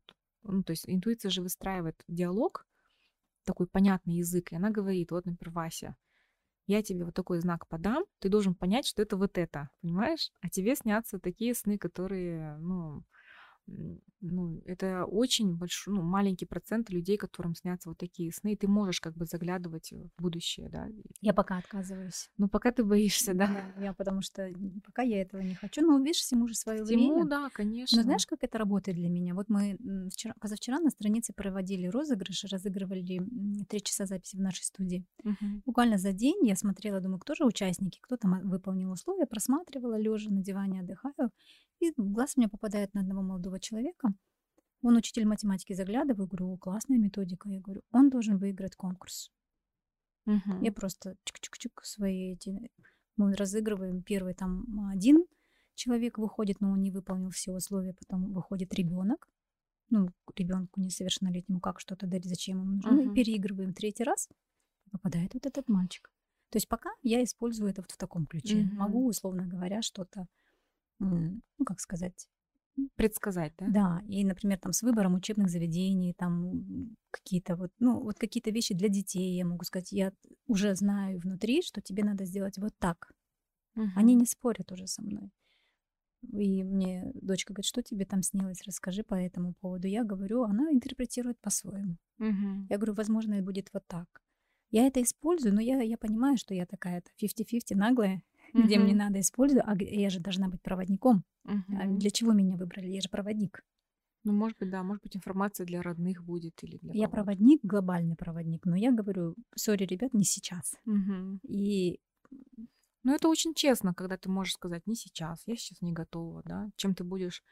Вообще, мне кажется, что мы, мы должны выражать, уметь выражать и набираться смелости, говорить о том, чего мы хотим. Мы хотим. Да. Чего конкретно я хочу сейчас. И это очень честно, что ты говоришь. Я сейчас не готова, я сейчас не хочу. А, хуже, когда человек говорит, да, да, да, давайте, давайте, там как-нибудь разберемся, да, и потом сидит и не знает, как отказать, не знает, как что-то с этим делать.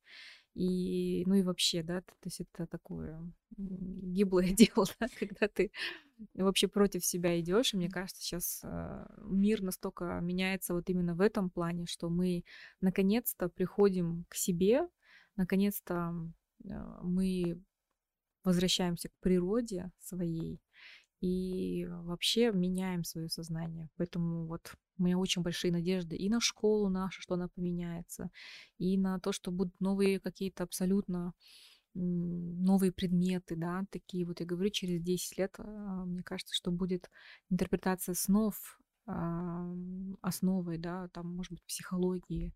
Ну, то есть это одна часть, которая раскрывает очень большой пласт э, человеческого сознания, да, который может помогать человеку. И мне кажется, вот таких профессий будет много. потому что мир настолько не изучен. Мне кажется, в океане столько неизученных вообще существ. И поэтому, вот когда меня спрашивают, какие профессии будущего, как вы думаете, какие будут профессии будущего, ну, их много, их еще, их еще не существует, вот. И мне кажется, что это однозначно там что-то связано с, океан, с океаном, да, то есть океанолог или кто это, ну, то есть человек, который будет исследовать океан. Потому что когда я смотрю на, на карту, я понимаю, что это мы думаем, что мы знаем, где мы живем. Мы на самом деле еще не исследовали абсолютно. Мы вообще не понимаем. А как мы можем учить наших детей, как жить, если мы сами еще не, Вообще, не научились? Дети наши нас учат. И я вот хотела сказать, чтобы очень важно, чтобы дети были услышаны нами, как родителями близкими, потому что вот а, обратите внимание на то, какую информацию несут наши дети. Они нам иногда подсказывают, они, например, мы это э, принимаем за каприз, а это, ну, вот ты же сейчас э, говоришь сама о том, что мы находимся в неком пограничном состоянии между реальностью и потусторонними какими-то mm-hmm. возможностями. И они развивают, они будут усиливаться у наших детей, а у наших внуки, они вообще будут там, упал, приложил болячку, она зажила. Mm-hmm. Отвечая, вот так будет. И а, это тоже нужно видеть, чувствовать в детях. И если он тебе капризничает, возможно, это не каприз, возможно, это знак, не, не хочу идти туда с тобой в гости, значит, тебе mm-hmm. не надо туда идти. Я почему об этом еще заговорила? Я была маленькая, вот у меня проявления были. А, я начала, как мама собиралась дорогу, они на машине в Талдыкурган должны были поехать. И а, а я капризничаю, говорю, мам, не надо тебе ехать. Она говорит, койша, койша. Она выходит, а мы жили в частном доме, она выходит э, и хочет посмотреть почту, почта чуть дальше, там ящики металлические были что-то как-то так получается открывает, и а, нижняя металлическая крышка ящика пронзает ей грудь. У нее течет кровь, она, естественно, в этот день не поехала. На следующий день подскальзывается, падает. И, в общем, это был последний шанс, когда им можно было выехать. Они выехали, они уехали. На обратный путь машина переворачивается в кювет. Все живы, ни с кем ничего не происходит. Машина тоже, как ни странно, там что-то поменяли. И мама такая приходит, она на попутке приехала. Угу. И боится мне сказать, что я была права. Или даже вот была девальвация доллара в 91 году, точнее, тенге девальвировалась, и доллар стоил 3 тенге.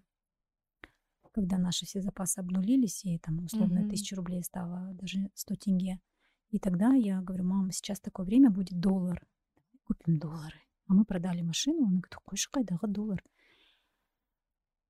Мы могли бы прилично разбогатеть. И мама этого, естественно, не делает. Туда-сюда деньги уходят. Через какое-то время, там, я уже сейчас не помню детали, ну, естественно, доллар стоит не три деньги. Uh-huh. И мама говорит, ой, бай, почему я тебя не слушаю? И так всю жизнь. Uh-huh. Я говорю, мам, почему ты всю жизнь так говоришь, я тебя не слушала? Братья мои не слушают, сестры. Я говорю, вот сделайте это вот сейчас, вот так, вот так, послушайте меня. Нет, через отрицание.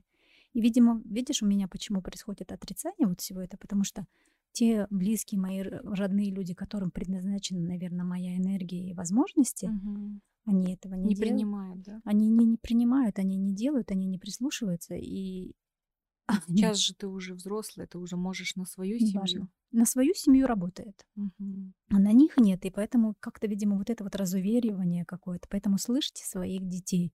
Наши дети это а, прям, они еще тем более маленькие проводники. Я вот еще, знаешь, вот вспомнила историю, когда как раз мой брат умер, а дочке, среднему сыну было 2-3 месяца, а дочке было 2 годика. А он умер в ее комнате. Когда мы были в Алмате, нас не было в этот период, он без меня умер с моим мужем и с моим старшим братом. И мы вернулись, когда уже в Астану на машине. А, в этой комнате были игрушки детские, а, он умер, его спустили на центр пола, центр комнаты, и откач... продолжали откачивать. То есть фактически там вот все произошло там.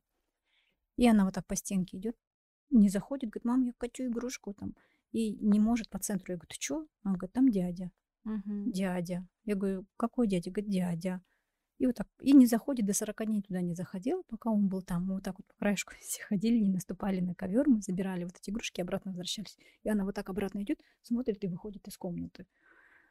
И вот эти 40 дней я не знала, как это все пережить. А до 40 дней он еще, кстати говоря, мне приснился. Говорит, что-то, говорит, у меня голова болит, голова болит. Мой брат вот умерший, голова болит. Посмотри, говорит, что там у меня под подушкой, посмотри. Каждый день говорю, три дня. Ну, мои родственники родные поехали к нему на могилу, оказывается, подводные воды размыли могилку, и ушла голова вниз, нижняя часть. Вот, и поэтому слушайте обязательно своих близких. Если это что-то есть, это, наверное, дары, как в моем случае, чтобы не произошло, когда тебе не верят, и ты боишься своих э, возможностей и угу. сил, происходит, ну, скажем, в обратку идет, гасится все. Поэтому нужно поддерживать людей с возможностями. А сейчас их очень много, я вот смотрю. Если был бы какой-то институт развития вот этого всего, вообще было бы прекрасно. Да, ну я вот, я знаешь, э, вот где-то год назад еще, да, я, наверное, даже бы не говорила на эти темы, если бы не столько людей, которые просыпаются и которые начинают открывать какие-то свои способности, а, у которых развивается интуиция, да, и мне кажется, что э, мы, в принципе, да, всем человечеством идем в какое-то новое развитие, то есть э, ну, не буду говорить на высокие вибрации, но мы поднимаемся, да, в своем сознании, мы в процессе перехода, да, того самого, про который сейчас все говорят. Я тоже в это верю, я понимаю, что, ну, мы должны эволюционировать качественно, то есть мы должны провести такой вот скачок прям должен произойти, потому что то, что сейчас происходит в мире и ну и в частности, и в нашей стране тоже вот этот огромный а, разрыв да, между сознанием людей. Мне кажется, что это ну, не может долго продолжаться, вот такой разрыв. Должно, я всегда вот говорю, что должен быть кто-то, наверное, третий, да, ну вот условно сейчас инопланетяне прилетят, мы же все объединимся, и мы пойдем против третьей силы какой-то, и мы начнем друг друга любить, да, и, и не будем уже друг друга там по цвету глаз, да, там, определять, да, и делить людей, да, то есть вот мы к чему-то идем в любом случае, к чему-то большому, глобальному, духовному, большому, и мы в этом процессе, и поэтому мне бы тоже хотелось на эти темы говорить у нас. Я буду приглашать разных людей, которые, ну, есть прям четкие люди с конкретными способностями, я таких людей знаю, и, и это прекрасно. Но мне кажется, что каждый человек, даже если у него нет каких-то сверхспособностей, он может развивать свою интуицию, потому что женская чуйка — это что-то. И это же безграничный ресурс. Мы же всегда знаем. Вот мы на базар приходим, мы всегда знаем, да, в детстве. Помнишь? Вот первая вещь, которую ты купил, которая тебе приглянулась, вот ты вот обойдешь весь базар, ты же три не вернешь, да? да, ты потратишь. А сейчас не нужно тратить три часа. Вот ты то, что ты выбрал, это и есть правильный выбор. Так же, как и первая мысль, да? Так же, как и первая мысль и, и первое впечатление, мне кажется. Ну, чаще всего организмическая реакция, мне кажется, срабатывает все равно на человека, потому что, ну, мы же все равно как-то глазами э, привыкли оценивать, а сейчас ты понимаешь, что ты сразу видишь как будто бы душу человека, и ты уже понимаешь, что там внешнее, но вообще ну, не так важно, и ну и поэтому очень много сейчас красивых женщин, умных, и которых наконец-то перестали хейтить, да, которые в обществе сейчас себя спокойно чувствуют и развиваются, и это прекрасно. Мне кажется, что мы вот все идем к тому, что перестанем вообще друг друга оценивать, просто будем любить и принимать, что мы разные, что мы все чьи-то создания, за каждым из нас стоят предки. И тоже сейчас по родологии, да, тоже очень много людей, которые сейчас вот эти ресурсы помогают людям найти к ним путь, вытащить эти ресурсы и применять их.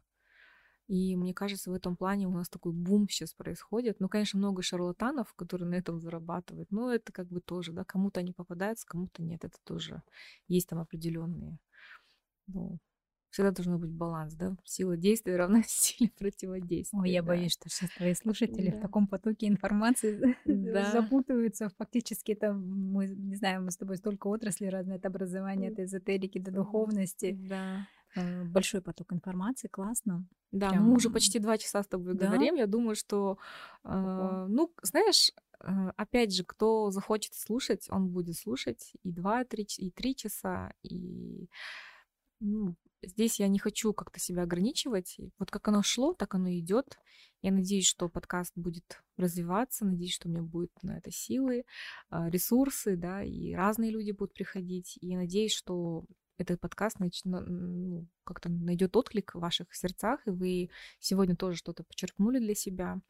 А, оставляйте свою обратную связь, делитесь с близкими, с теми, кому вы хотите пожелать счастья, любви, развития, эволюции, людям, которым вы желаете роста, которых вы любите, делитесь, потому что вот, Гульнара, спасибо тебе за то, что ты сегодня открыла свое сердце достаточно откровенно, ты рассказала о своих а, душевных, да, ну, не травмах, но душевных а, переживаниях. переживаниях, да. да, это не просто.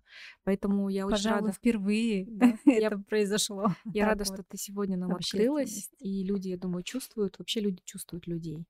И кто слушает просто в аудио, вы представляете, как это происходит. Ну, конечно, даже в аудио, может быть, кто-то и э, более четко да, почувствовал эту волну. Вот, на этом мы потихоньку заканчиваем. Э, пишите свои комментарии, будем рады на них ответить. Ну и, Гульнара, тебе желаю, чтобы у тебя в студии происходили чудеса. Пусть больше светлых душ к тебе приходит, пусть больше экспертов э, проявляются здесь, потому что здесь такая обстановка, которая располагает, да, и пусть все те люди, которые должны вещать что-то в массы, пусть они приходят сюда для того, чтобы, э, ну, миссия даже продолжалась, э, чтобы люди просыпались, э, чтобы вот пусть та задумка, которая у тебя есть, пусть она реализовывается, у вас прекрасное место.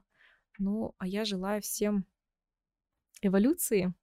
Давай пожелаем что-то нашим да, слушателям. Спасибо большое. Я вот еще раз хочу подчеркнуть о важности твоего подкаста. Вообще в подкаст, в принципе, прикинь, насколько это круто, что кто-то это когда-то придумал, что ты можешь э, делиться своими мыслями, еще и собеседника, и тебе редактор не скажет там баста или еще что-то, да? да, насколько это широкая возможность. Я рада, что ты, я думаю, что именно сейчас тебе это нужно. Я уже почему-то вижу, как ты можешь это монетизировать, и причем так прилично. Ну, я видишь, я не ставлю деньги. То есть я Вообще, пока, да, да, я да. же с точки, с точки зрения профессионала, я же на все уже сразу смотрю с точки монетизации, бизнеса и так далее. Я уже представляю, как ты это можешь сделать себе не только увлечением, хобби, любимым делом, но и поставить на определенный поток, и будут люди ходить, потому что высказаться нужно всем. Для меня, еще раз подчеркну, особая гордость, что я была первая, Надеюсь, э, такое у нас хорошее начало получилось. И мы уже даже с тобой а, сейчас э, назвали спикеров, да, которые однозначно будут взрывать количество прослушиваний. Поэтому тебе удачи, Спасибо. вдохновения, ничего не бойся с твоими э, внутренними ресурсами, потенциалом. Я даже, вот я говорю, я не могу понять, почему, ну, вот вне зависимости от того, как ты себя пози- позиционируешь в соцсетях, почему у тебя такая сила. Вот почему меня тебе, к тебе манит? Почему я там запарила тебя, пиши, пиши, сделай там это, запиши видео, я не знаю. Видимо, это опять какие-то есть вещи, про которые мы говорили, которые толкают. Я не всем так говорю, не на всех нажимаю, давлю, поэтому... Спасибо. Видимо... Но ты видишь мой потенциал и понимаешь, что нужно его уже реализовывать, и нужно писать курс, например, про то, что ты мне говоришь, да. И я наконец-то к этому пришла, начала уже. Кстати, друзья, скоро будет курс по снам для тех, кто хочет изучать себя. Это будет такой экскурс внутри, внутрь себя, потому что, мне кажется, все ответы, они всегда внутри, и самое главное, это ну вот самый классный учитель и наставник это тот, который не привязывает к себе, а который дает тебе инструменты, которыми ты сам можешь пользоваться и сам расти. И вот в этом вся сила. Поэтому вот моя миссия, я хочу делать это в том числе. Я рада, что ты с этой миссией определилась. Ну, я уверена, что мы запишем вообще такой крутой курс, что, во-первых, и тематика такая, ну и наши технические возможности. Поэтому спасибо, спасибо всем огромное, кто слышит, видит. И это действительно длинный подкаст.